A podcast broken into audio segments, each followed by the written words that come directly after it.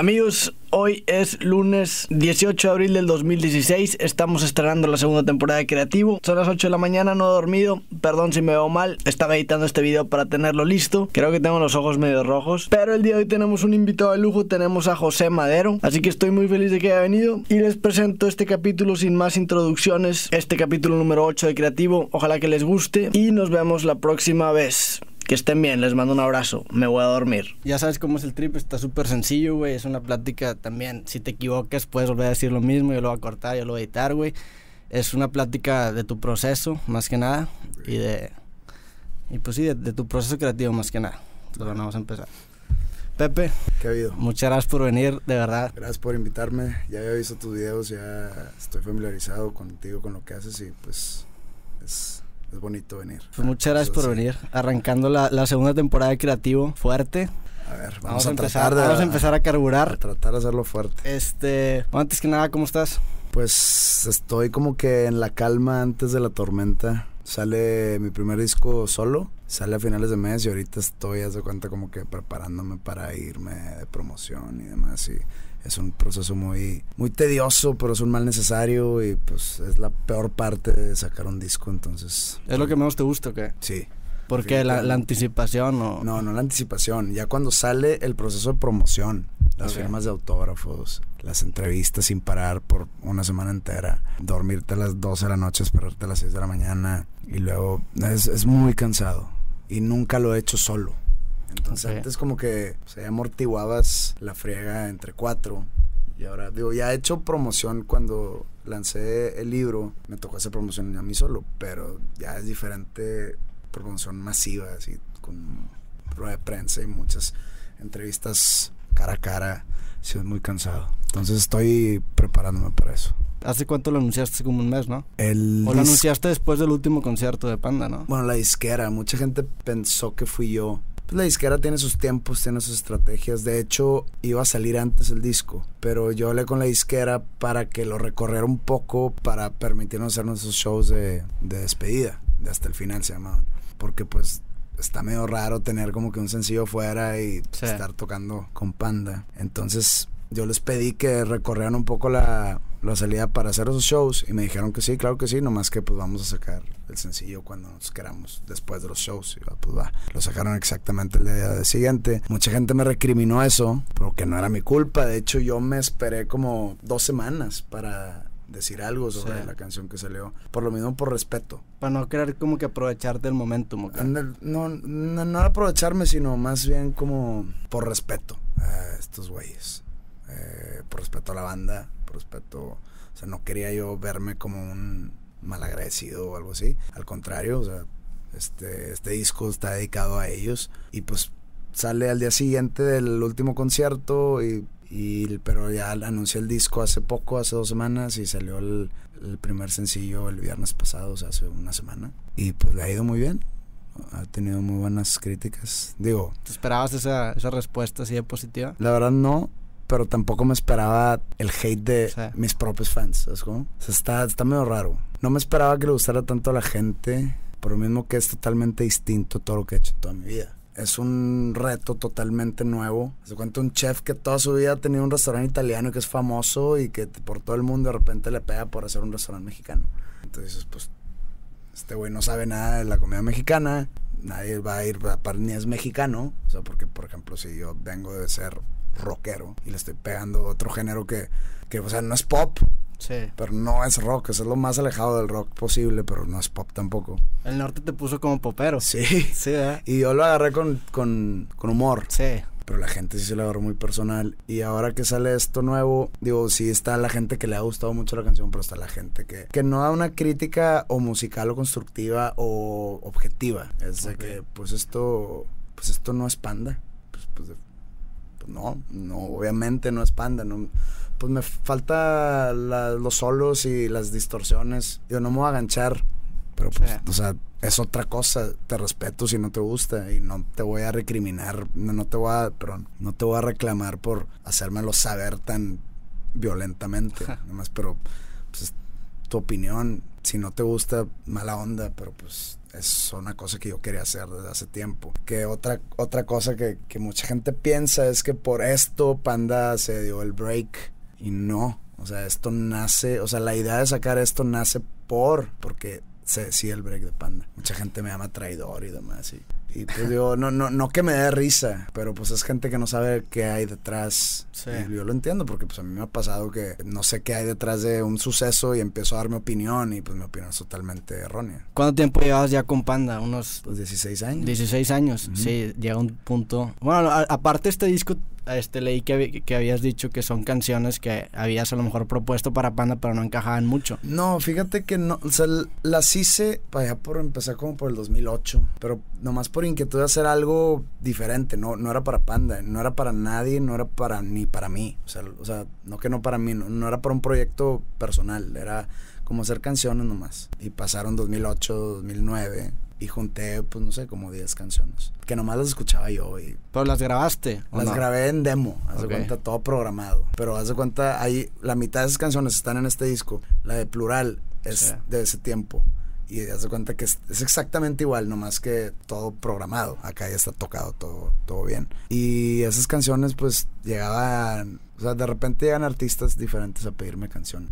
De que, ¿Y "Oye, se las escribes? Sí, que si me puedes hacer una canción o tres canciones o. Pero esa- es anónimo ese trip o no? Es- o sea, es te- anónimo. Te dan, o te dan los créditos. No, no, sí Te es compran ya de que. De hecho, Arturo y yo tenemos como un equipo ¿Sí? este, bueno, un equipo, somos como, somos un dúo que tiene un nombre, le pusimos un nombre. ¿Pseudónimo o qué? No, no es un nombre propio, es como una marca. Órale. Entonces damos canciones para eh, artistas pop o artistas este gruperos, Sí. pero con ese, ese nombre y no te voy a decir cuáles. pero este, Y bueno, no, no, no te pasa a veces que das una canción es de que madres, a lo mejor me lo hubiera quedado yo, No, ¿no? No, porque si la doy es porque, no porque sea mala, sino porque yo no la quiero. Hay, hay veces que sí hacemos canciones por pedido especial. Por ejemplo, nos habló Rojo, el que era productor de los discos de Panda, que él trabaja en un estudio, en una productora en el DF. Y nos habló a mí Arturo para ver si le hacíamos unas canciones, nos decía, una como la de Daft Punk, ¿cómo se llama? La que Ah, pegó. la que pegó cabrón, sí. esa. Una como la de Pink con el Way de Fun. Nate Bruce o quién. Sí, Nate Russ. Eh, no sé cuál sea esa, güey. Puta madre. Digo, si la escucho me voy a acordar. Ay, que se me olvidó, se me olvidó cómo va. Pero está buena. O sea, Esa- ¿te dan- los estilos o qué? nos dan tipo el tipo de canción. Una como la de Daft Punk, una como la de Pink. Y nos dijo otra como la de Bruno Mars. Ok. La, la que más le pegó. Entonces nos dio, nos dio cinco. Una como una de Cristina Aguilera con Pitbull, que es horrible. este Y pues ahí se las hicimos eh, por pedido especial, pero ya como que no las usó. Nu- Nunca salieron, pues. Entonces, Sí. no sé ni para qué proyecto era. Pero bueno, se acercan a mí de repente artistas conocidos y me dicen, oye, quiero que me hagas una canción así de la onda de, de la de libre pastoreo de ustedes. Así como que tranquilita, pero así como que bien, bien triste. Y ándale, pues, ahí se la hago. Y ya nos, de repente salen, de repente no. Pero eh, yo ya tenía esas canciones y, y venía gente a pedirme y esas como que nunca las enseñaba. O sea, jamás, nunca era que no, estas como que eran, tenían un lugar especial. Se cruza el MTV Unplugged Sí. en 2010. Aceptamos hacerlo, pero yo tenía la idea de hacer todo un Unplugged de puras canciones inéditas. O sea, que no sea como el típico Unplugged de que los éxitos y un cover. Entonces, este, antes de, o sea, se los digo a, a mis compañeros de Panda, les digo, oye, vamos a hacer esto. Ándale, suena bien. Total, la disquera y MTV nos dijo que no. Son bien estrictos con, con los del Unplugged, ¿no? Sí, no. Pero con nosotros fueron bien estrictos y con los de Zoe no. Sí, sí leí en tu libro que, Este, que dijiste eso. Sí, pero con nosotros sí fueron bien estrictos. Sí. Bien, pero pesados. O sea, yo tuve una pelea muy fuerte con el. No sé qué era en ti, pero era de los directivos más pesados, no en México, sino en Latinoamérica, porque querían que el primer sencillo fuera la que canto con Denise y no la de Feliz Cumpleaños. Y yo empecé a, así en el estudio, en el estudio donde estábamos ensayando casi, casi madrazos. Bueno, no tanto, pero. Bueno, el caso es que MTV nos dice que no, que necesitamos pues los éxitos y unos covers. Y digo, covers como que, pues imagínate, música ligera. Y yo, no, hombre, estás bien equivocado. Y, me dicen, si quieres, mete una, una inédita. Ah, pues bueno, llego con estos güeyes, les presento las canciones que tenía, entre ellas estaba Feliz Cumpleaños. Y, y me dicen, no, están horribles todas. Nomás la única buena es esa, la de Feliz Cumpleaños. Yo, seguro. O sea, le presentaste las del disco de O sea, ahorita. las del disco de ahorita, la Plural, o sea, mitad, plural la es- plural estaba en ese, en ese grupo. Órale, güey. La mitad del disco ahorita eh, fueron las canciones que les presenté. Y no, la verdad no nos gustan, no- nada que ver. Eh, feliz cumpleaños, está chida. Va, feliz cumpleaños. Si no hubiera salido Feliz cumpleaños ahí, Feliz cumpleaños estaría en mi disco. Total, como que pues ya no se hizo nada con esas canciones, se me olvidaron que existían, pasaron los años. Y ya yo me enfocaba a hacer canciones o con Arturo para esa, para esa cosa o para Panda. Nada más. A mediados del año pasado, antes de que empezara la gira del 15 aniversario, nos, nos juntamos a ver qué seguía, qué iba a pasar, que vamos a, acabando esta gira, que vamos a hacer un disco más, pero todo así con, con cara de, Sí. pues, la verdad, no, pues acá acaba de salir Sangre Fría, otro disco ya, que ya sé, pues que sigue, pues que le damos un break, un, un descanso y no vamos a decir nada, de que sí, pues a darle un descanso. De esos, pues, por ejemplo, no sé, no sé si te, ha tocado, voy a hacer una banda así X, pero Sí. imagínate Coldplay. Ok. Digo, yo no sigo Coldplay, pero pues es una de las bandas más grandes del mundo y me imagino que entre discos alguna vez se han tardado cuatro años. Pues ustedes también se han tardado. De Amantes, o sea, de, de para ti con desprecio Amantes, ¿cuánto fue? Un año. Bueno, de para Amantes a Poetics, ¿cuánto fue? Es que salió el Sinfonía Soledad. Ah, sí, es cierto. Y seguían activos, activos, seamos de gira. Pero hay bandas que sí se tardan mucho y no dicen nada y nadie dice que, ah, pues Sí. este es un descanso, ¿no? Nomás desaparecen. Por ejemplo, Radiohead, ¿hace cuántos no saca un disco? Y no íbamos a decir nada. Y ya habíamos dicho, acabando la gira de 15 aniversario, o sea, en diciembre pasado, ahí como que nos, Sí. nos damos un descanso y ya vemos cuándo regresamos. Y no decimos nada. Se nos cruza la idea de hacer estos, porque queríamos cerrar otra vez la gira de 15 aniversario en el DF, y en. Monterrey, pero acabamos de tocar. Entonces nos dice el manager, podemos hacerlas, pero con otro giro. Y yo, pues, ¿qué otro giro? O sea, Sí. ¿qué podemos decir? De que el 15 aniversario y un mes, ¿o qué, güey? No, güey, pues podemos anunciar el, el- corte. Para empezar, como que al principio de que llegamos a la decisión de, hacer el descanso, como que hubo varios sentimientos encontrados. O sea, que por ejemplo, pues yo se me hacía una buena idea, pero pues a Ricky no. Pero luego a Ricky sí se le hizo buena idea y luego Crow dijo, pues ¿por qué? Yo no quiero parar. Hasta que ya los cuatro llegamos a un punto donde hoy sabes que sí, es lo más sano. Pero al momento de sacar eso de vamos a anunciar los shows de despedida, todos dijeron, sí, pues para hacer los shows estos tenemos que tener una excusa. No podemos tampoco anunciar un 15 aniversario parte 2. Y ¿Cuánto dije, tiempo tenía? Tenía bien poquito de- desde o sea, tocaron el de 15 fue en el Banamex. En el Banamex. En noviembre. Y en febrero tocamos Fue el de-. Y los dos shows fueron increíbles. Nomás que si era muy poco tiempo. O sea, no, no, no podíamos tocar. Deja tú por la gente que. O sea, nos iba, iban a ir a vernos 100 personas. La verdad, o sea, Sí. tan poco tiempo es peligroso. Entonces el manager tiene esta idea y me dice, pero tienen que anunciar el, el descanso. Y yo al principio no quería. ¿Por qué? Por todo lo que pasó. Dije, Sí. ¿sabes qué? Va a ser drama gratis. Sí, aparte los medios también se Sí, ganchan de que, eso. ¿Para qué quieres? No me acuerdo quién estuvo a favor y quién en contra, pero hubo dos o que, o sea, yo y otro que no queríamos y otros dos que sí. Total, dije, ¿sabes qué? Vamos a hacerlo. ¿Están seguros? Sí, estamos seguros, vamos a anunciarlo. Va, anunciamos y desmadre. Pero pues les jaló, o sea, el, cuan- en el, Ah, no, no, en sí el es- fundidora metieron cuántos, 14, ¿no? No sé si 14 y 15 o viceversa. Sí, yo, yo, Este- yo fui al de fundidora y estuvo muy Estuvo- chingón es que el estuvo show. chingón, la verdad. Sí, O sea, quisiera tocar hoy en la noche, ¿no? Pero- estuvo cabrón. Y este, y yo digo, o sea, gracias a ese anuncio existieron esos shows y grabamos esos shows para usar el footage y el audio en un futuro. Pero si me preguntas si lo ya sabiendo lo que pasó, si lo hubiera vuelto a hacer, creo que y yo estaría en mi misma postura de no, ¿para qué anunciamos eso? Pudimos habernos ido en, si- en silencio, darnos el descanso en silencio. Nadie estaría preguntando cuándo van a volver, nadie estaría haciendo Sí. nada de dramas. Y nomás por ahorrarnos esos dos shows. Está bien, pasaron, O fueron sea, muy tú, buenos tú, shows. tú no, no- tú no hubieras hecho los shows. O Yo no los hubieras hubi- hecho los shows. Ok. Estuvieron increíbles. Yo creo que son los shows más impresionantes de la historia de la banda. Fácil. O sea, pu- pudiera, pudiera yo sacrificarlos por el no haber anunciado un descanso. Mucha gente piensa que ya no separamos para siempre. Mucha gente se informó mal porque hubo un periódico aquí que sacó una nota gigantesca. Panda se separa un día antes de Sí. que íbamos a anunciarlo. No sé cómo llevan con esa información, pero ah, fue un, te lo juro, fue un calvario manejar todo eso. Entonces, cuando decidimos el break, pasan días y de repente digo, oye, ¿qué voy a hacer? Sí. ¿Qué voy a hacer cuando se acabe la gira? Pues me pongo a componer, ok, ¿a componer para qué? Ah, pues me pongo a escribir otro libro, pues digo, ya, ya ya tenía el libro casi acabado, el segundo, pero pues es un libro, o sea, no es gran, no que no sea algo grande, sino... Pues para ti, o sea, mucha gente... No, o sea, pero es, es, un libro que pues, ok, sale y pues no es como que estoy generando, o sea, el libro se está vendiendo, pero no estoy haciendo nada. Sí, o sea, no lo puedes performear. Sí, no, lo puedo, exactamente. Entonces dije, ¿qué hago? Digo, ¿sabes qué? Este, la izquierda me manda a hablar de que, oye, ¿y qué va a pasar? ¿No, ¿No, has pensado en sacar algo tú solo? Y pues tengo unas canciones, pero no he pensado, no, pues piénsalo y aquí estamos contentos de apoyarte. Total, me fui. Que oye, empecé a escuchar las canciones. Dije, pues puede jalar. Digo, hay unas tres, cuatro que están pinches. Te las cepillé y llegaron las, eh, las vacaciones de... O sea, desde que empezamos a, Se empezó a finalizar la gira de 15 años, empecé a componer más canciones, más canciones para llegar a un punto donde tengo tantas y esas son las que voy a grabar. Pero eso, eso... Ah, bueno. Esto ya fue el año pasado. Sí, ok. O sea, empecé a hacer como... Porque ya tenía como que la parte 1 de, este disco. Entonces está la parte 2. O sea, lo que hice en el 2008, 2009 y lo que...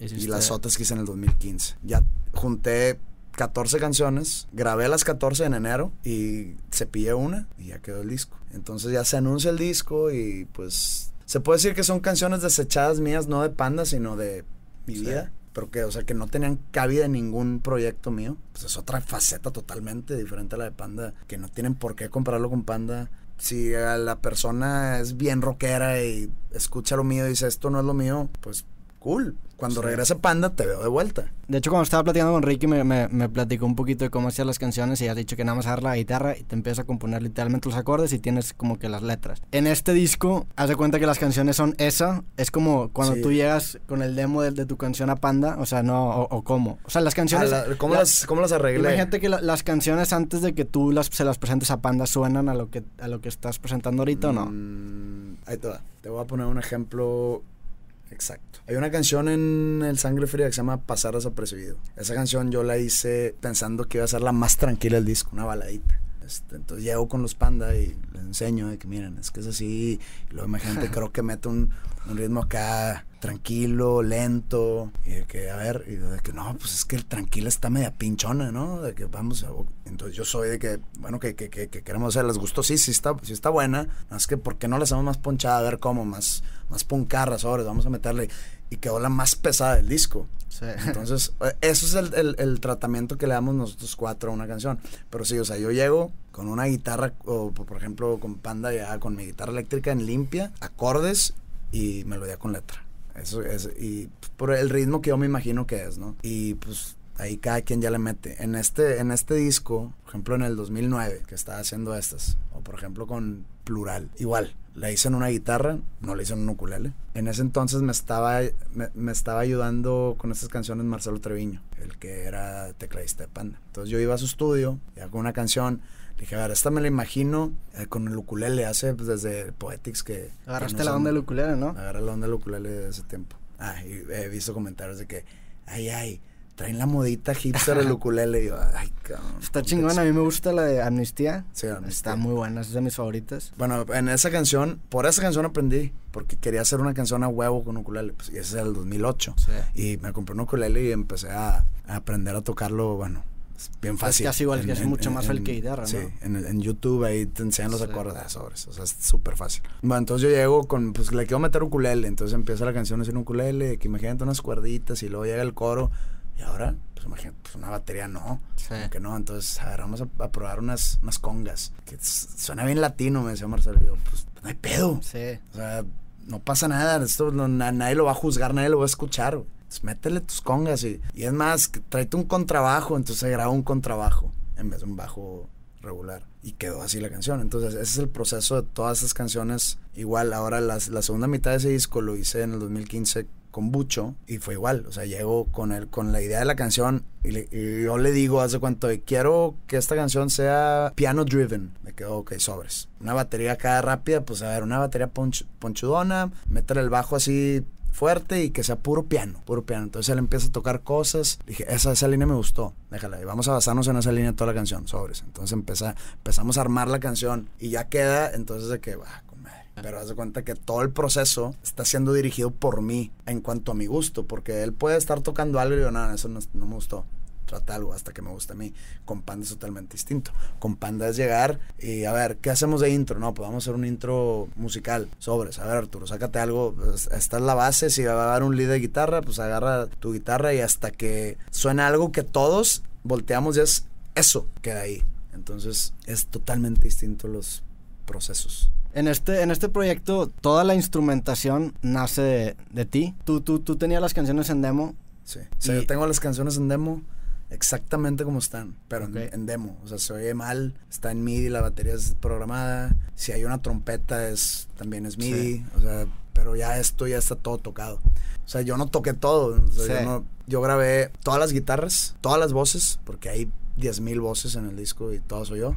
Grabé flauta y el ukulele. Ya lo demás, la batería, la batería del bajo me lo grabaron mis amigos de los Lemons. El piano Bucho y pues las percas eh, Fede Caballero. Y pues ya los trompetistas y todo eso son gente que yo no conocía que se contrató para tocar esa canción. Pues yo, yo, yo producí el disco, entonces yo estuve presente en todas, entonces, yo escogí a ver, este como que no sé. ¿Es el primer disco que produces tú? No. De hecho, mañana, el sábado, sí, me mañana em, empiezo a producir el segundo disco de... Ah, de, de sí, sí. Y pues siempre he estado ahí como que coproduciendo el de Panda. Sí. O sea, por ejemplo, los primeros discos de Panda, pues nosotros no sabíamos qué onda. O sea, llegamos y... ¿Cómo se tenían? Como 17. El primer, disco teníamos 19. Y pues no sabíamos qué ni cómo se grababa. O sea, tú escuchas el arroz con leche y es una cosa barbárica, es horrible las guitarras, todo está en medio, todo está en medio, menos los platillos, y creo que sí, nomás los la batería es lo que está a los lados. Y no, no doblábamos las rítmicas, no teníamos una idea. Ya con el segundo disco, ya llega Rojo a producir, y él sí, ahí sí produjo total él. Él tenía decisiones, me peleaba con él y aquí se hace lo que yo digo, Rojo, ¿verdad? Y este, ya fui aprendiendo y me empecé a meter más a la producción. Por ejemplo, ya nosotros produjimos Bonanza, Poetics, Sangre Fría, con rojo, pero nosotros metidos. ¿Cada vez más o qué? Cada vez más, sobre todo Arturo y yo. ¿Y te gusta la teoría de la música o...? La teoría, yo no sé teoría. Eres puro oído. De hecho, llevo dos semanas de clases de trompeta. No sé, no sé por qué, no me preguntes pero me metí. Y mi maestro quiere que a huevo empiece a leer música. Le dije, güey, he tratado toda mi vida y nunca he podido. Aquí vas a aprender. Yo, ay, Ok, entonces ahí me empieza la corchea, la semicorchea, la blanca, la negra. Tengo idea. no, la verdad, no, no, no. No que no me llame la atención, pero sé, o sea, con todo respeto para los músicos, siento yo que para mí ahorita será una pérdida de tiempo. Para mí. Sí. Porque no lo necesito para hacer mi trabajo. Pero te sabes la teoría, por ejemplo, de, de, de, qué acordes. Ah, sé acordes, sé. De escalas. Sé de. Sí, sé escalas de. Que la escala de Do mayor. Sé qué hay, hay dentro de la escala. Sé qué notas hay dentro de cada acorde. Sé cuál es la tercera, cuál es la quinta. O sea, eso, lo usas obviamente para componer. Sí, no digamos que uso es un 35%. O sea, mi proceso, haz de cuenta que agarro la guitarra. Hubo una época que empecé a componer en piano, pero es diferente. O sea, esto es muchísimo más fácil para mí en la guitarra. Entonces digo, ¿para qué me la pelo? Agarro la guitarra y, me, digo, a ver, voy a hacer una canción rapidona, este, feliz. Entonces empiezo a ver, ¿qué estaría padre? No, pues imagínate que el coro empiece sol mayor, si menor, re tres vueltas y luego cambia un precoro a mi menor, do mayor y re. Entonces empiezo a darle vueltas, a ver, y empiezo a hacer una melodía, empiezo a tararear hasta que me hasta que me gusta una. Me gusta de que verso precoro, la grabo, ahora el coro, que me quedo igual, me voy al menor o empiezo en Pero ahí todavía no hay letras, ahí nada más te el No hay letra, hay nada de letra. Y de repente es de que a ver, imagínate si en la si estoy en un do mayor y digo, ah, imagínate que la, la melodía se vaya a una séptima mayor. Entonces digo, a ver, pues aquí voy a tocar un do séptima mayor para que quede, ¿no? Entonces, eso es lo que tengo que lo uso muy poco. Sí le sé, más casi no lo aplico. Y así, lo, ya que lo tengo grabado, es tiempo de letra. Entonces le empiezo a meter letra a la melodía que hice, o, chiflada, o tarareada, o empiezo a decir palabras ¿Es lo que más te gusta la letra de, las canciones? ¿Hacer? Pues hacer y en general una canción que es lo que más te llama. disfruto más hacer la música. La letra, o sea, sí me gusta mucho, pero llega un momento donde me quiero golpear, donde ya... Sí. O sea, sí me frustra de repente. Escribirla. sí. El otro día estuve platicando con un amigo que también compone y escribe. Y salió al tema cuánto me tardo. Y yo dije primero, pues yo me tardo alrededor de unas dos o tres horas por canción. Y el otro, qué? Sí, es lo que te iba a preguntar, de Y hecho. el vato, espérate, yo me tardo como tres días. Y yo, no, güey, pues es que yo es así como caballo. Visión fuera de- celular, Sí, fuera sí. compus, fuera amigos. O sea, si son las 5 de la tarde, a las ocho y media acabo. Pero es lo que te iba a preguntar, de hecho, o sea, leí tu libro y, y- se me hizo súper interesante lo de Poetics, que te fuiste a, a Maine Sí. y que hacías una canción por día, güey. Dos. Dos canciones por día. O sea, ¿cómo, cómo vences Una, de que...? una, una en la mañana, o sea, desayunaba, Sí. la hacía, me salía al pueblo a comer, regresaba en la tarde, hacía otra y ya me quedaba. ¿Cómo, cómo le haces para de que vencer el perfeccionismo? ¿No, no te da como que ganas de regresar Es que otra ese, vez ese es mi problema, que soy una persona cero perfeccionista. O sea, de cuenta yo soy de los que, de los que, ahí está bien, ¿no? Sí, chingue su madre. Y de repente Ricky me recrimina mucho que invento palabras. de que, güey, no inventes palabras, porque no sé en qué canción puse remordición en vez de remordimiento. Remordi- Entonces puse remordición porque queda, güey, pero no significa nada. Pues lo hacemos significar. Sí. También otra puse acuyá en una canción de Poetics, creo que Sí, aquí hay, acuyá, sí. Ricky suena pinchísimo eso. Güey, funciona. Y así me he ido. O sea, si no lo hago funcionar, porque si no me puedo romper la cabeza. Entonces, y, y en- entonces esas cositas que digo, "Ay, ya está. Vamos. Y, hay- y- y eso se ha trasladado a veces hasta en los discos. Ah, por ejemplo, en hay una canción en Bonanza que se llama Ilusión o Ilusión Sí. que en el último coro está mi voz y está otra vez yo, pero haciendo una, una armonía alta, muy alta. Y como que me despegué en la primera voz al- a, como iba la armonía, entonces suena como que... Entonces ya mezclando me dice, me dice Gil, el que nos mezcló, que, oye, aquí como que está cuatrapeado aquí la onda. A ver, pónmela. No, está chido. Güey, no mames, no está chido. Está chido. Parece que es en vivo, parece que la cagué. Y Sí. que es un error natural. Y me dice, pinche loco, está bueno. Son esas cositas. ¿Y la dejaron? La dejamos. Ah, o sea, muy tú escuchas ese último coro y está esa, ese que ya das cuenta que yo, siendo la voz principal, me salgo de la melodía. Y la voz, y la voz, la, la armonía sigue como debe ser. Entonces suena como un error de alguien. Dije, "Ah, déjalo. ¿Sientes, sientes que le aporta algo a tu música. O sea, cuando vas a las letras, a lo mejor las hacen como que más crudas. Porque hay mucha gente que te sigue por tus letras. A mí, la neta, me gustan mucho tus letras. Porque siento que, Gracias. sientes que, te- o sea, siento que tienes una voz súper marcada y se, se nota, por ejemplo, desde Amantes, como que siento que desde ahí se identifica bien qué año que tú le escribiste, güey. Es que hubo un. Con todo el problema que fue el para ti con desprecio, como que lo agarré personal, lo agarré de que así, cabrón. Me tengo que probar a mí Sí, mismo. de que-. Ahí les va.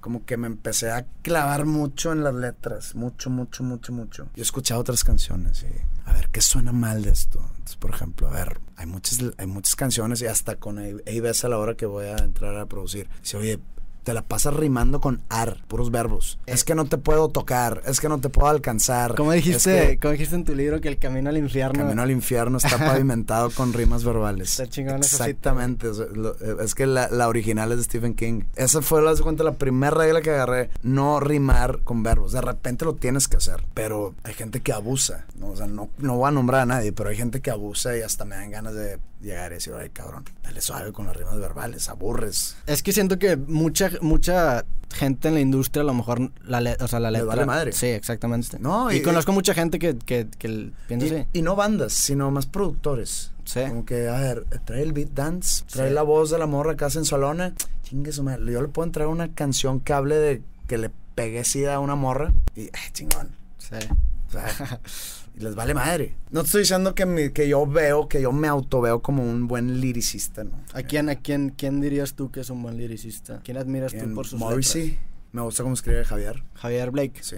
Sí, escribe chingón. Uno muy subestimado es Alice Cooper, pero pues es que Alice Cooper tiene muchas etapas. Pues ahí hay varios. O sea, de los que más me han influenciado, Morrissey trae esa melancolía, Sí. el- ese dolor transmitido, ese drama que hace una canción más especial, para mi gusto. Vi que vas a empezar una gira de solista. Vi que contrataste una banda. ¿Qué, qué tanta gente va a ser? O sea, ¿qué tan grande va a ser el proyecto? ¿Cuál, cuál No, es tu idea de, del- es- de la vibra de la gira? Es totalmente distinto a lo que he hecho con Panda. O sea, son nada, na- no son arenas, no son... ¿Se hace cuenta va empezando? Vi un tweet hace unos dos días. No sé con qué ánimo lo tiró, pero puso, si José Madero quiere fans, que se los gane. Yo, Ay, cabrón. y está bien. Sí. O sea, tiene toda la razón. O sea, yo no puedo llegar y decir, todos los fans de Panda, cuento con ellos. Claro que no. Y, y está pasando. O sea, hay, hay varias gente que, no que me ha dado la espalda, pero que, que decidió no apoyarme porque pues no le gusta. Ok. Es válido. Hay mucha gente que sí, o sea, no quiero dejar, no quiero hablar de lo malo, nada más, sino hay mucha gente que sí me ha apoyado. Y no dudo que haya mucha gente que me está apoyando simplemente porque soy el vocalista de Panda. Sí. Ah, pa, pa- eh, paréntesis, he visto varios periódicos y programas de radio, digo, de tele que ponen ex vocalista de Panda. Pues Sí. digo, nunca me salí. O sea, sé que hay mucha gente que nomás me sigue por porque soy el vocalista Panda y que la música chance no le gusta. Porque sí es algo diferente, es algo totalmente distinto que probablemente si mi banda favorita se sale o se eh, un descanso y el vocalista saca un disco country. Tú dices a lo mejor. Sí. Este, pues esto como que no me está cuadrando, vamos a darle una oportunidad y así si no me gusta, decido que no me gusta. Este, entonces pues sí, o sea, si quiero fans me los tengo que ganar, tengo que empezar de cero, esto es empezar de cero. Que literalmente no, porque, porque hay un fan base de Panda que existe, que Sí, es o muy sea, no vas a grande. tener ningún show vacío. Definitivamente. No, pero por ejemplo, ya están cerrando shows en lugares mucho más chicos. En el Sí. DF son lugares que chiquitos que ya he tocado, pero tocábamos allá en el 2005. O sea, son lugares chiquitos. Aquí es en Monterrey, en un lugar nuevo, que nunca he ido, pero que es de 3000 personas. O sea, son lugares así. Ya se está cerrando la gira. Pues ya me dijeron no sé cuántas ciudades aquí en, aquí en México, en Estados Unidos. Pues yo creo que van a ser House of Blues. Es que suena muy impresionante House of Blues. Ah, son lugares de 2.000 personas. ¿no? Tengo que ir paso a paso, paso a paso. Porque me dice mi manager, podríamos empezar con un auditorio nacional. Y si lo llenas, con madre. Sí. Pero no vamos a empezar arriba. O sea, vamos a empezar así. Y tiene toda la razón. O sea, yo no espero mucho del lanzamiento. O sea, no espero. De hecho, este, en el radio creo que ni he salido. O sea, no soy monitador para sacar un disco y que se vuelva de platino en dos semanas. ¿no? Aparte quieres que se vuelva bueno porque, eh, o sea, porque el disco es bueno, ¿no? Para mí el disco es muy bueno. Para la gente que lo ha escuchado completo, se ha quedado muy. O sea, hay personas que me dicen, me quedé boquiabierto. Hay gente que me ha dicho que es muy bueno. Y estoy orgulloso de él, así como estoy orgulloso de los de Panda. Pero la diferencia es que este es 100% yo. O sea, no, no hay, no, o sea, no me apoyo en nada. No está, por ejemplo, no sé, en una canción de Panda que están las super distorsiones y pues ahí como que escondo mi voz porque pues ya sabes, no, no tengo la super voz. Y aquí está todo así, música chiquita y está mi Sí, es voz como que- principal y ay, hijo de su madre. Sí me da miedo y sí estoy nervioso. Y sí, sí me importa lo que la gente piense. Mucha gente piensa que a este güey le vale madre si, le gusta, si la gente lo sigue o no, lo va a hacer. Obviamente, si la gente no me sigue, lo va a seguir haciendo. Digo, no, no me veo haciendo otra cosa. Pero, o sea, sí, es, sí está un poco... Es cuando empiezas algo nuevo y es, es difícil. Hablando un poquito de- del sencillo, plural siendo singular, eh, escuché que dijiste que sacaste ese sencillo porque a lo mejor era lo más alejado a lo que habías hecho con Panda. Ese es, ese es como que el, el- el- el extremo del disco de... O sea, lo más alejado Lo más completamente alejado, al o sea, rock que hacía Panda. Ahí te va, son 13 canciones. Te puedo decir que de esas 13, hay tres que probablemente metiéndole la distorsión y un poco más de poder pudiesen ser canciones de Panda. Hay otras tranquilonas, pero con cierto power y cierto sentimiento que no está tan alejado de lo que he hecho. Hay una que es puro pianito y mi voz, pero pues así está Amnistía, Sí. así está la de Sangre Fría. Pero esta canción por el ritmo, por el tipo de instrumentos que se usó de cuerdas, o sea, no hay guitarras, es un ukulele, no hay teclados, es, es una orquesta. Una orquesta. O sea, es un cuarteto de cuerdas, orquesta. Eh, tiene una flautita, mm, es un contrabajo y mi voz. Se acabó.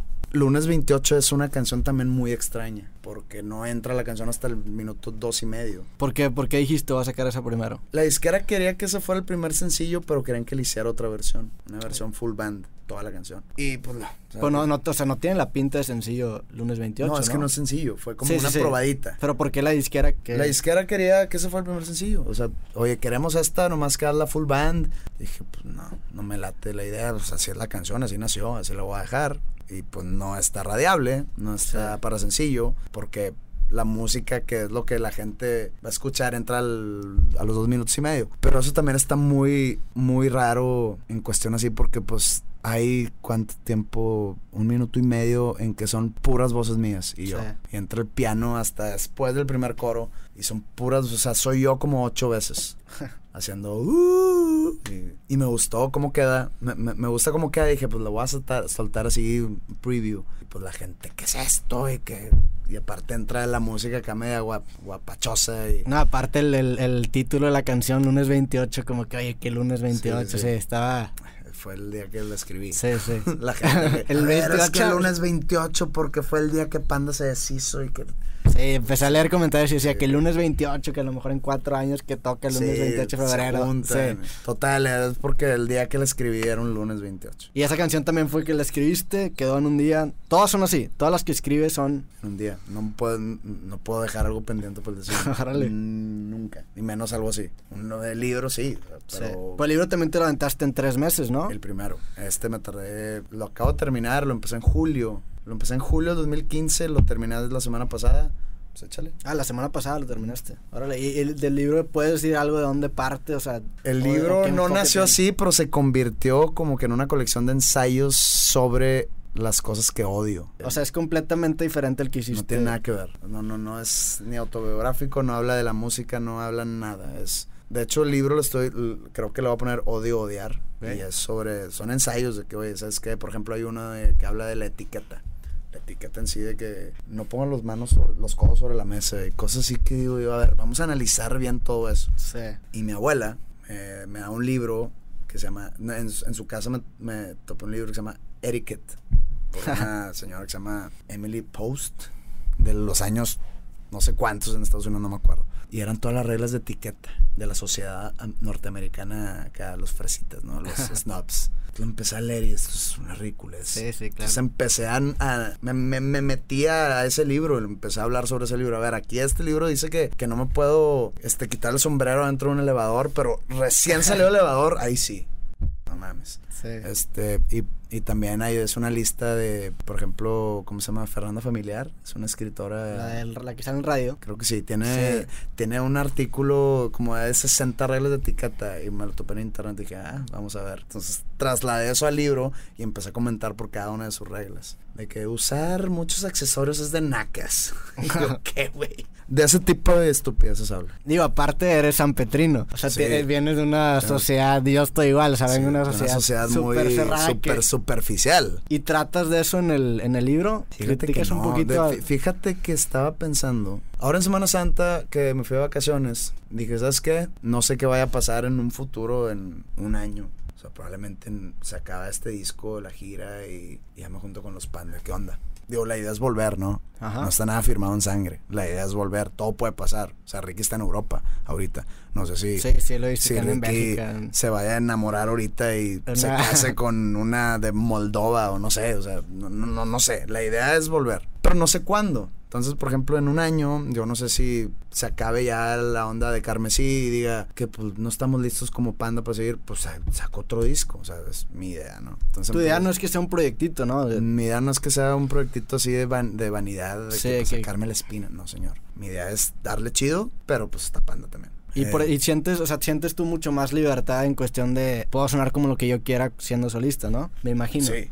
Es lo, es, lo chido. Exactamente. O sea, yo, el siguiente disco, ¿sabes qué? Le quiero meter unos beats electrónicos. es José Madero. Puedo porque se me hinchó. En Panda, no. En Panda tengo que. O sea, si yo quiero sacar una canción que es así, tengo que convencer a todos. Y todos tienen que estar on board. Pero bueno, estaba uh, componiendo una canción y dije, ¿sabes qué? Voy a hablar de una canción que, que se llame SPGG, San Pedro Garza García, y hablar de todo lo que amo y lo que me caga de San Pedro en una canción. Y, que, y hacerlo, haz de cuenta, tipo lo que hice con Poetics. Agarré temas bien bizarros, bíblicos, que toda la gente sería que, tipo, pero los hice aterrizados para que la gente entendiera o se relacione. O sea, si estoy hablando del pecado original, pues no vas, no va a estar tirando ahí una humilía, ¿no? Sino sí, conté, la, historia de Dani y que Dios los está regañando, pero de manera chuscas, creo, ¿no?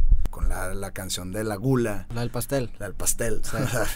Pinche canción nada que ver, pero eh, cuenta hablar de, de, San Pedro, pero para que todo mundo se relacione con ella con su pueblo o con su ciudad. Sí. Porque es que tú y yo hablamos así de San Pedro, que, que son muy superficiales. Pero fuera, pero... Y aquí, es que, que pensamos que todo pasa nada más aquí. Aquí la gente es muy chismosa y todo el mundo sabe quién eres, pero todos hablan mal de ti. Te apuesto que en Ciudad Valles, Tamaulipas es igual. Sí, sí, claro.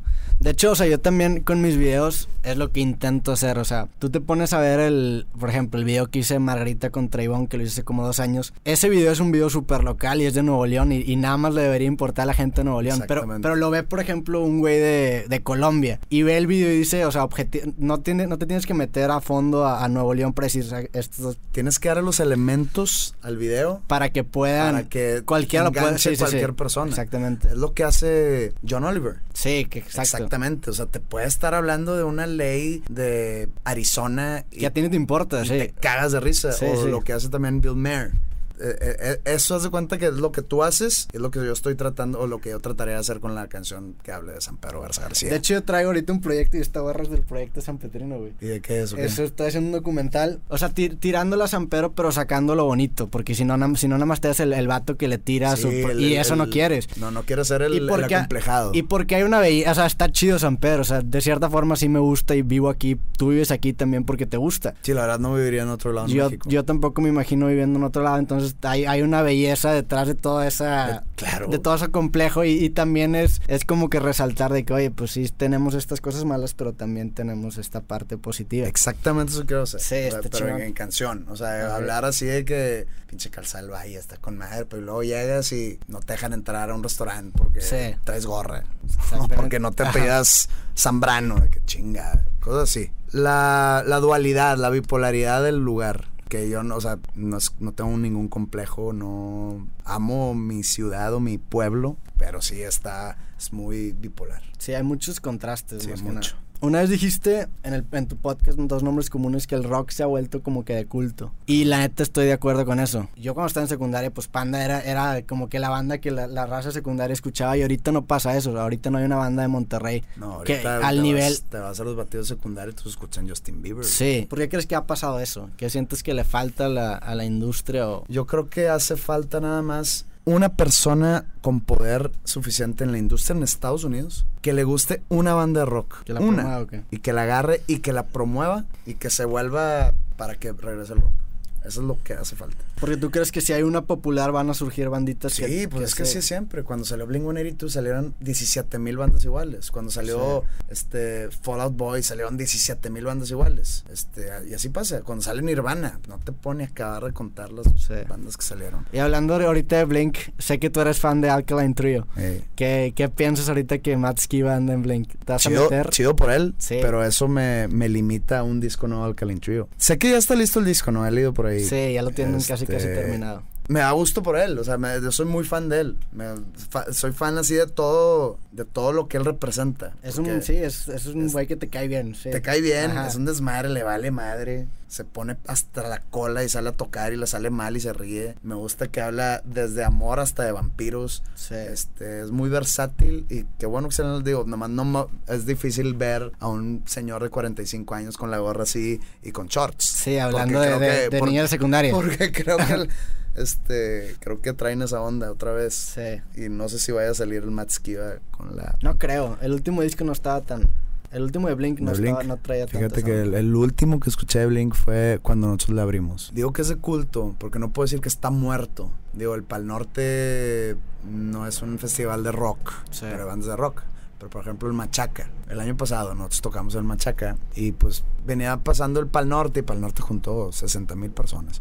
Entonces llegas y ves un cartel de bandas en el Machaca que son puras bandas de rock latinas. Y es tu madre, pues digo, no, no tiene el poder que tiene el cartel del, del Pal Norte con Snoop Dogg y no sé cuál y puro, puro nombre acá. Y de repente, ¡pum! 50 mil personas. Yo hice un comentario que ya me lo han repetido varias gente de que, oye, estaban diciendo el otro día lo que tú dijiste en el escenario. Y dije que, pues, para que vean que no hace falta este que venga ni YouTube ni, digo, me, fui muy arriba, pero ninguna banda de renombre inglés para juntar gente. No necesitamos, o sea, los latinos podemos solos, los, el rock en español puede solo. Pero es como más de culto, porque si tú veías a las bandas o si tú ves a las bandas de rock que meten gente, son puras bandas ya. Sí, o sea, ya no hay una banda nueva. Queens of the Stone, no es nada nuevo nuevo. No, nada, no, no, nada que esté empezando, que sea una oleada nueva. Prendes el radio y no vas a escuchar jamás rock, a menos que pongas una canción de, de canciones viejitas, de clásicos. Yo digo que en ese aspecto el rock está muerto. Aparte que en México, fíjate que todo lo contrario a lo que sería el pop en Estados Unidos. Aquí el rock es muy elitista. O sea, a mí me tocó que me juzgaron porque estaba tomando Jack Daniels, que era lo único que había. Me contó un güey que escuchó a un rockero de renombre decir que él no merece tomar Jack Daniels. A la madre. ¿Qué güey?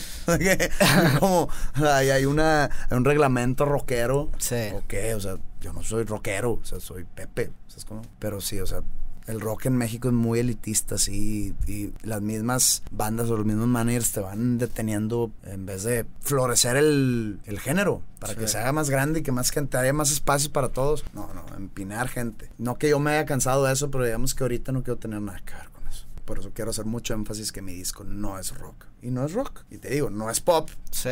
no sé qué sea, pero definitivamente si algo no es, es rock. Y va a decepcionar a mucha gente que, de que pues es que este güey es rockero. Yo no me autonombro rockero, a mí esos motes Sí. me van y me vienen. Pero pues sí. Eh, y lo que falta es que un señor poderoso en Estados Unidos tome la decisión de apoyar una cierta banda y que nueva y que empiece a ver nuevas bandas, por ejemplo como llegó Black Eyed Peas y revolucionó el pop y ahora todo es como lo hacía Black Pero también si- no sientes que a lo mejor para que eso pase la, la banda se tendría que escuchar de que en, en antros y en, en Pues es que cuando, Estados pas- Unidos, cuando pasaba esto, eh, el sea, rock era... cuando estaba, Sí. no sé, no ir muy lejos, cuando estaba pues Blink y Lit, pues muchas bandas muy, muy famosas, muy populares. Digo, yo no iba a antros en ese entonces, pero pues, no creo que pusieran What's My Age Again en Sí. el antro. Pero tienes un punto en que dices, cuando yo estaba en secundaria, cuando yo estaba en secundaria todos escuchábamos Nirvana, Sí. Nine Inch Nails, este, Alice in Chains, The Offspring, Green Day. Ahorita tú vas a unas una secundaria que es, que es lo más acá que escuchas de que Skrillex. Ta madre, ¿dónde se fue todo? O sea, si ahorita un morrito de 13, 14 años escucha a Justin Bieber, va a estar muy cabrón voltearlo. Pero pues son modas, ¿tú crees que son modas? Sí, definitivamente. Va a volver eventualmente. Claro. Sí. O sea, el rock no, créeme, es demasiado grande para desaparecer. Eh, y bueno, hablando en, en cuestión de la industria de la música, ¿tú cómo ves el futuro de eso? O sea, ¿sientes que plataformas como Spotify van a poder sustentar a bandas nuevas o, o piensas que va a haber algo que, que sea como que el punto de Creo que están. Esto de los streamings es, no, es, no que sea un experimento, es un negocio que está redituando mucho, pero siento yo que no va, no se va a soportar. O sea, va a llegar un punto donde es muy fácil para el consumidor, pero es muy difícil para el artista. Entonces, el artista es el que hace la música. Y ahorita con eso, imagínate, en una misma plataforma te puedes encontrar Kanye West y yo puedo haber empezado mi banda ayer Y, tener una, una canción aquí. O sea, imagínate la competencia que hay. Está, ¿No sientes que está, se está volviendo, o sea, como que fue un círculo? Porque antes de la época de, de los discos, lo que, lo, lo que redituaba para las bandas a lo mejor eran las tocadas, los shows en vivo, y ahorita está pasando lo mismo. Ahorita como que la canción en sí, como se puede reproducir tantas veces porque está en digital, a lo mejor pierde valor y lo importante otra vez está volviendo en los shows en vivo. ¿Tú sientes que está Como que eh, hubo, hubo una época, o no una época, unos, un, un año, el año pasado o el anterior, que, que yo creo que toda la industria, sobre todo aquí en México, empezó a decir, oye, creo que llegó el momento de, lo que tú dijiste, nos alcanzó el tiempo, o sea, de una vuelta y es el momento de sacar sencillos nada más. Y yo tengo un amigo que, que también pues es, es artista y sacó un sencillo. Le pregunté siete meses después, oye, ¿cómo te fue con el sencillo? No, hombre, pinche disquera y que me hicieron sacar el sencillo, vieron que no funcionó ese, ese pedo, entonces ya estoy grabando el disco. O sea, necesitas como que el disco detrás. Es como que el hype también, ¿no? El, El- hype Sí, que el te hype genera el pues, disco. una, una, una canción no te dice mucho. No puedes, no, no puedes sobrevivir una canción cada cinco meses, cada tres meses. No es nada. O sea, no- na- nadie, o sea, en la cabeza de nadie vas a estar. Pero un disco. Pero también, por ejemplo, bueno, yo, yo, yo, por ejemplo, escucho mucho disco. Yo soy de, yo, o sea, yo no bajo canciones o yo no escucho una Yo canción. soy discos Yo completos. también soy de discos completos, me gusta escuchar un disco, pero hay mucha gente que no. Pero es que tú tienes la cultura de escuchar lo que tiene que decir el güey. Por ejemplo, digo, vi que subiste la foto con esta Lara Jane Con Grace. Jane Grace, eh. O sea, imagínate, el, el- escuchaste el disco nuevo. Sí, sí. Bueno, ese disco, imagínate que te lo hayan, te lo hayan vendido por sencillo. Y sale el primer sencillo, o la de Fuck My Life, esa. sí. Y la escuchas y dices, eh. O sea, esta canción me gusta mucho dentro de ese disco. Sí. Sola, si me lo hubieran, eh, si me lo hubieran pichado sola y que escucha esta canción, lo escucho y... Como que el disco te da una narrativa también. Sí, ¿no? es toda la narrativa, Sí. toda su transformación de hombre a mujer, que te lo cuenten todo el disco y todas las canciones están pegadas y tienen un orden. O sea, porque aunque no lo crea, la gente no sabe. El orden de las Sí. canciones tiene importancia. Es toda la aventura de meterte y escuchar lo que tienen que decir como una historia. Yo todavía tengo eso. No, no he estado ni cerca de no tenerlo, pero de repente hay gente que sí se aprovecha y saca discos muy pinches que tienen dos canciones buenas. Lo que pasaba mucho en los noventas. Que hacían tres sencillos y Hacían relleno, y tre- tres te fuiste al baño. En los 90 se da cuenta que había bandas que el super putazo, por ejemplo, no sé si de alguna vez escuchaste Marcy Playground. No. Bueno, un- una banda, no sé ni dónde era, era por el 94, 95. Y sacaban un super mega madrazo que se llamaba Sex and Candy. Me compré el disco. En ese entonces no se podía bajar nada, ¿verdad? Sí. Me compré el disco. Horrible. Era espantoso, era que, ¿qué es esto? Han vendido la canción nada más. Hay gente que no, que hace todo un proceso de todo, una historia, por ejemplo, este de Against Me, que esto, pues no sé por qué no hay gente que se mete más. Pero pues es que ahorita el, el span de atención de la gente está de ese tamaño. Sí, Y también. pues lo que tú dices tú, vas al antro y hay mucha gente, y muchísimo más de lo que crees, que se sube a su carro y está la música que se, del antro el que se Sí, o sea, eso es a lo que me refiero. O sea, es su música porque la escuchan Ujú. en todos lados. Sí. Antes había, bueno, a mí no me tocó antes, antes a lo mejor había esa división de la música de antro y la música de Sí, porque estaba tu lo- música, sí, sí. Cuando, cuando empecé a ir yo a los bares, cuando me colaba ahí cuando tenía 16 años, era pura música dance. Digo, ¿para qué te digo? Y, toda la gente que nos esté viendo no va a saber qué estoy hablando, pero es música que era para los antros. Y afuera, pues cada quien escuchaba. Cada quien tenga su música. Sí, cada quien tiene su música. No sé qué esté pasando en la juventud ahorita. a lo mejor es por lo que tú dices del, del span de atención. Siento que tiene mucho Es que demasiado. Sí. Spotify es a todo lo que quieras con un clic. Sí. Todo. Yo creo que esas plataformas. A mí me encantaría que regresara el CD, cosa que no va a pasar. Pero pues es que las disqueras se tienen que poner las, Las las pilas, pilas pa. porque si no van a desaparecer por completo y todos los artistas van a ser indie, no indie género, Sí, indie sí, de ser- independientes. Este Pues eso no estaría tan mal. no está mal, pero entonces necesitaríamos otro episodio Sí, sí. para o sea, hablar de todo esto. ¿Cómo sacarías dinero para vivir o qué?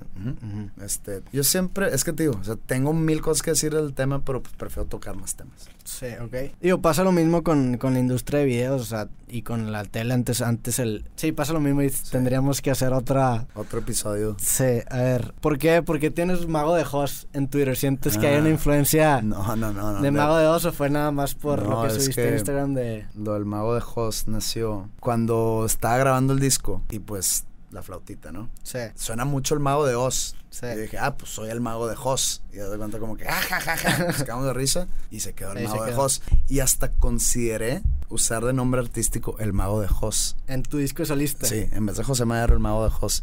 Qué Y bueno que estuve no, güey. dando vueltas porque dije, a ver, ¿co- ¿qué, qué, qué puedo usar? De que Pepe Madero, eh, ¿Por qué Pepe Madero no? pues el Pepe está muy informal. Sí, Pues, Pepe Aguilar. Pues sí, es cierto. Y luego Madero y este y un amigo yo me dijo, ah, tipo Sandoval. O tipo y yo de que, ah, sí es cierto. O sea, no, no nada en contra de él, sino como que ya está usado. Sí, sí. Entonces Pepe Madero, no, la verdad no me gusta cómo suena. Este, y luego me dice, no, pues usa José Cristo. Y yo, no, hombre, güey. O sea, no me voy a, no me voy a Te metes ya haters Sí, de, meto de ya cajón. haters sin por qué. Eh, luego yo quería usar mi nombre completo y le dije es que eso no, no nos ayuda, no, no está comerciable. Y yo, nada, está bien, José Madero, suena X. Yo no soy muy fan de mi nombre, pero pues José Madero sí me llamo, ni modo de cambiarme el nombre, punto, así soy y ya. Y el mago de Jos fue por eso y se hizo como que una broma y nomás la hice yo un poquito más grande de lo que era. Pregunta relacionada con Panda, ¿cuál es la canción que más te gustaba tocar o qué canción? Yo creo que la mejor canción de Panda, en tanto a canción y a tocarla en vivo y el sentimiento que entra la gente, porque luego, luego, o sea, te das cuenta. Yo creo que podría ser nuestra aflicción. Nuestra aflicción. Ah, Ricky me dijo lo mismo. Sí, ¿verdad? Es que Está, como que- está chingona, sí. Es que, o sea, la canción en sí, cómo se pone el concierto en el momento que la tocamos y tocarla, Sí. es muy, muy emocional. Entonces, sí, la gente, he visto gente llorando muchas veces. Sí. Entonces eso como que te da un cierto plus al, al performance. Como que es una mezcla de, de, varios estilos de la banda, ¿no? Uh -huh. Porque está lo tranquilito que sí. empezamos a meter en Amantes, está lo pesado, o sea, no pesado, sino la distorsión fuerte, las baterías, los golpes fuertes y pues está en tres cuartos la canción, es como un vals sí. pesado, digamos. O regresando a tu disco de solista, ¿por qué? ¿Por qué el título Carmesí? ¿Te gusta el rojo? ¿Tienes una relación? No, es porque, o sea, como hablamos hace ratillo que cada que quiero que sea una trayectoria, no quiero que sea un disco de vanidad, okay. ni sacarme la espina, ni un capricho que vaya a pasar, ya no sé. Y cada disco lo quería hacer como dividirlo por colores, como lo hace Wizard, pero no así, sino haz de cuenta que todo el arte sea de un color. Es que lo que pasó en este disco es que yo me imaginaba las canciones y no sé por qué me imaginaba el rojo en mi cabeza. Como que todas las canciones son color rojo para mí. Ya con la idea de los colores, voy a poner que sea el, el disco rojo, pero no lo quiero poner el disco rojo, sí. ni rojo. Entonces como que le estuve buscando ahí como que un sinónimo. Entonces llegué a carmesí y dije, le voy a poner carmesí.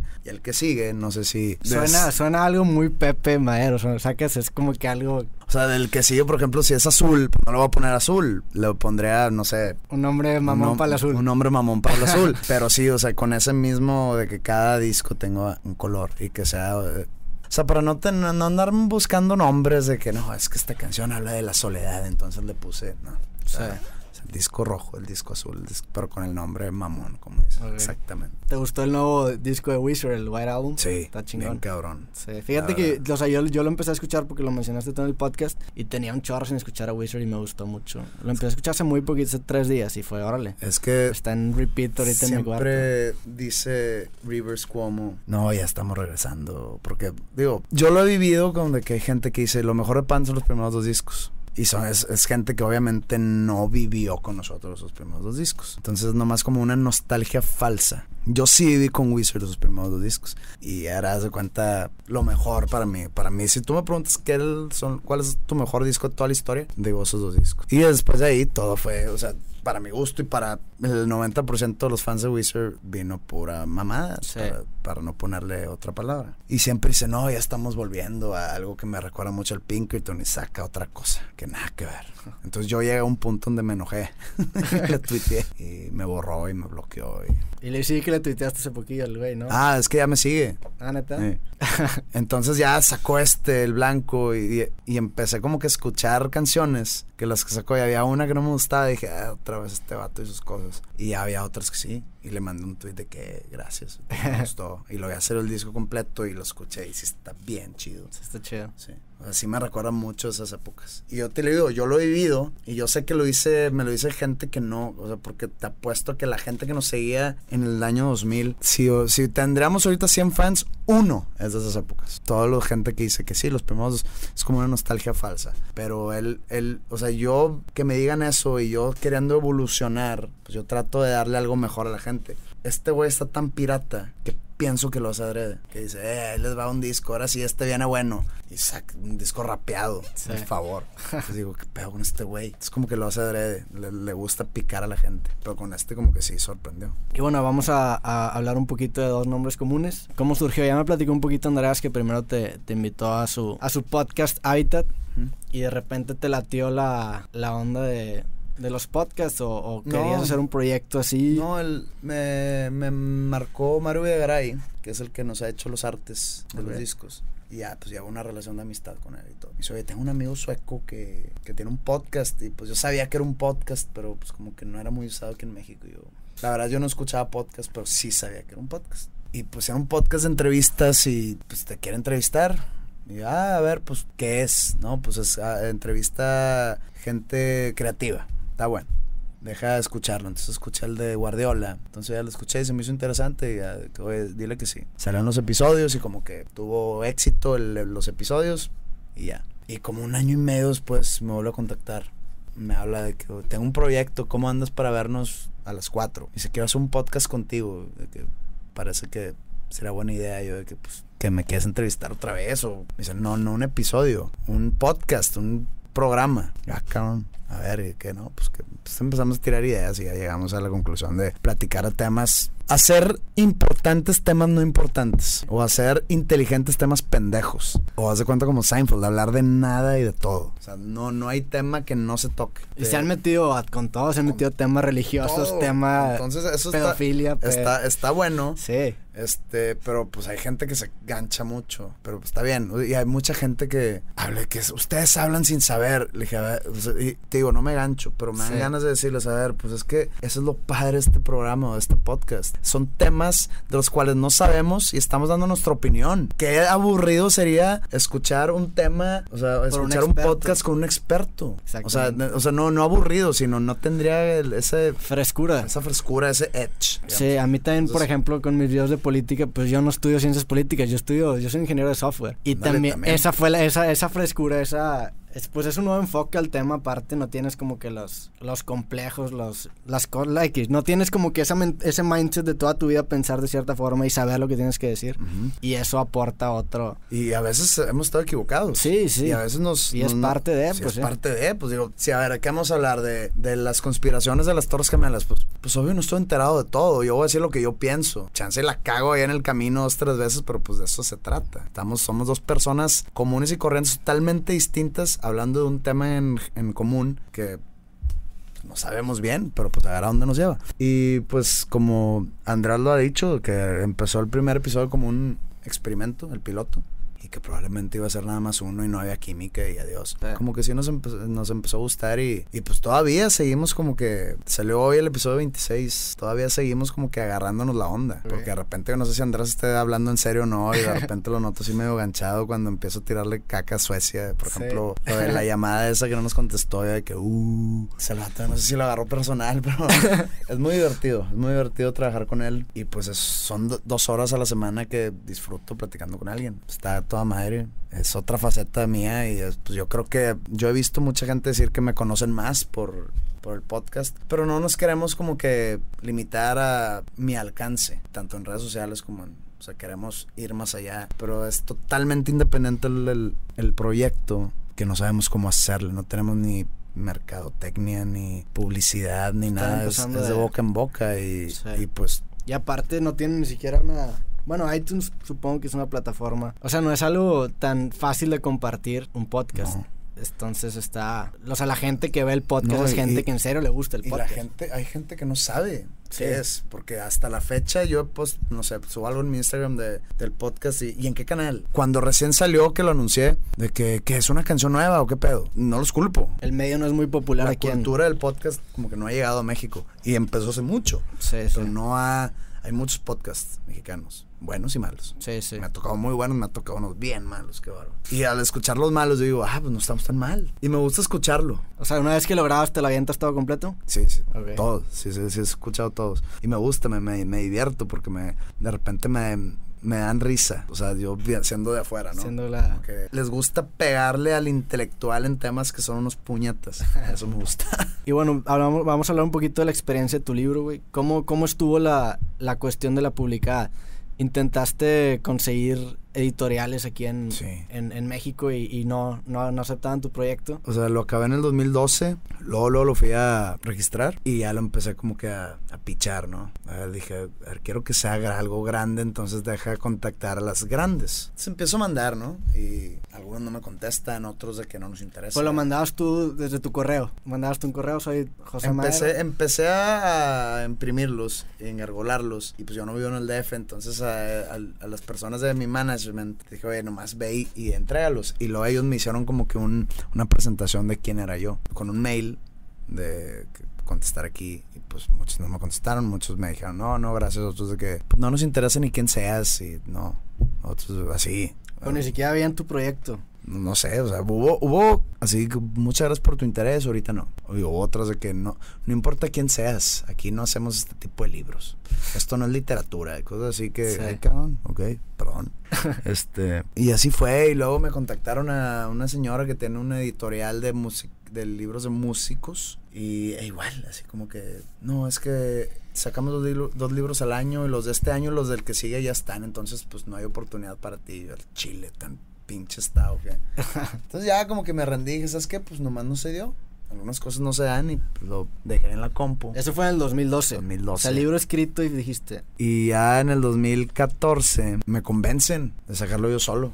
Dije, pues va, le meto lana ya. Cerramos un deal con Gandhi. Tuvimos la ayuda de una editorial que se llama Castellanos, que ellos nos imprimían todo. Ellos tenían la línea de distribución con Gandhi, entonces por ahí empezamos. Y pues digo, el libro ha vendido más de 20 mil. Sí, fue un... Este, y pues digo, 20 mil suena poquito, pues no sé, en Estados Unidos venden millones. Pero era, era top de México, ¿no? Entonces, y nomás en una tienda, o sea, en una tienda nada más se vendía. O sea, ya me dijeron como que me cayó el 20 una persona de libros me dijo de que, güey, es mucho. Y pues sé que el 99% eran fans de la banda. Entonces este libro nuevo va a estar un poco difícil y distinto, pero pues espero que esté eh, igual o mejor. Pero pues sí, o sea, no, no creas que se vendió el libro y me empecé acá de que pues, soy un escritor exitoso. Obvio no no sé, me, ha, ha, habido gente que me que ha criticado mi estilo, pero pues no pasa nada. Pero pues tuvo chingón la experiencia de, sí. de conocer el medio de conocer el medio de andar de firma de autógrafos por todo el país con este, libros solo digo aprovechaban la vuelta a los empresarios porque por ejemplo si tenía una firma de autógrafos en San Luis Potosí luego teníamos un show en dos meses entonces me quedaba a hacer promoción del show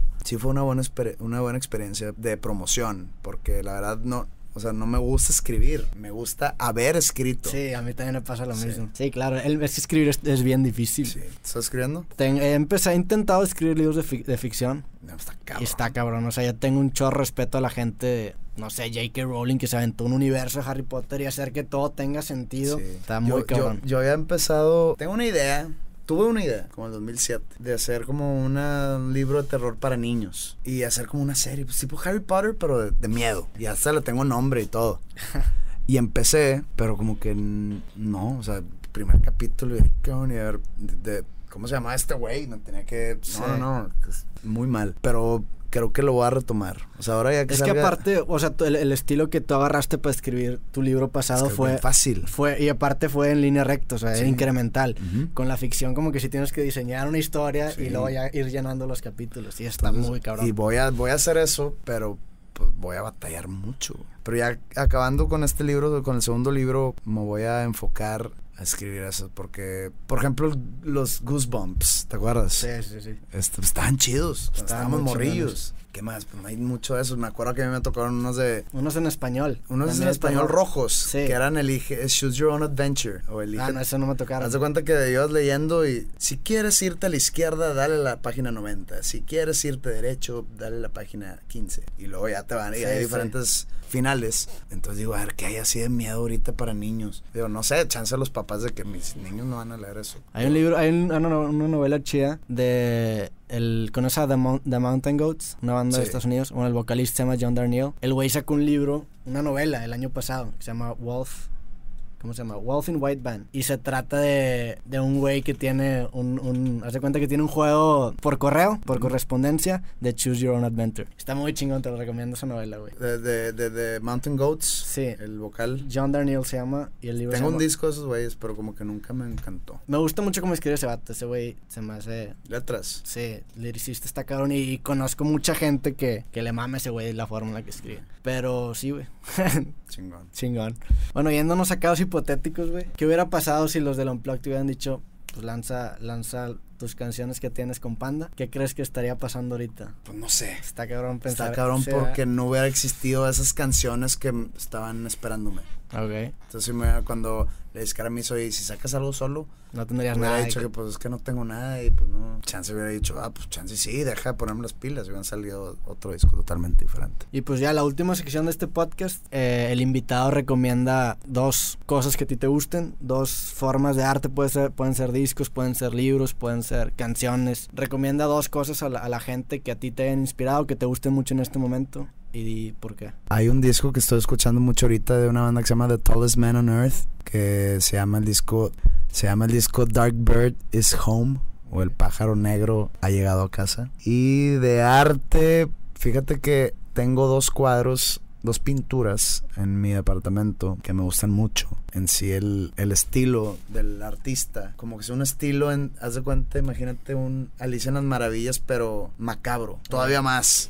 macabro sangriento, como si fuera esa, eh, una pesadilla basada en, en Alicia en, las en el País de las Maravillas. El pintor es regiomontano, se llama Fernando Villalbazo. Fernando Villalbazo, con W y Z. Este, chéquenlo. Pues Pepe, muchas gracias por venir, güey. Gracias a ti por invitarme. Un gusto como siempre el Chile. Bueno, como la primera vez, un gusto, güey. Sí, igual. Y mucho gusto por conocerte, güey. Igual, Roberto. Órale. Gracias. Va. Bye. Oye, ¿te avientas una rola o Sí, güey. tienes... No, no, trae, no, no tengo guitarra. güey. Yo traigo una aquí. Va. ¿Ya? Sí, cuando quieras. Yo deliro tu rostro, yo deliro tu voz. Y si cierro los ojos, sigues alrededor.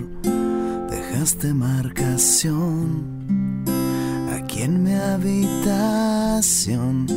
También etiquetaste este viejo corazón tan mal ya no estoy, pues ya aprendí a aceptar que estando así en singular puedo ser plural. Tú pides no más que te llegue a superar, que empiece una vida nueva a partir de ya. No te preocupes más. No te estoy pidiendo que regreses a mi hogar. Te preocupes más, pues no te necesito aquí conmigo para amarte. Eh, no es tan difícil, no, solo disimular que te fuiste de viaje y se te olvidó hablar. No importa dónde estés, ni cómo ni con quién. Este sentimiento te sigue siendo fiel.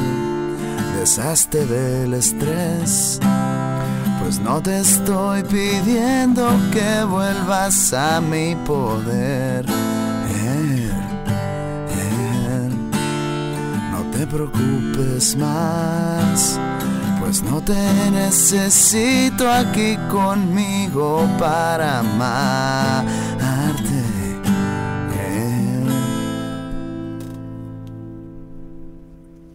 Chingón. Cool. Digo, no es la gran mamada, pero Está chida, ¿verdad? Sí me gusta. digo, el, el performance. Ah. La guitarra. Es que no tengo guitarras ahorita, güey. Todos lo tiene el staff. La, Tengo una con la que compongo, pero está de la verga.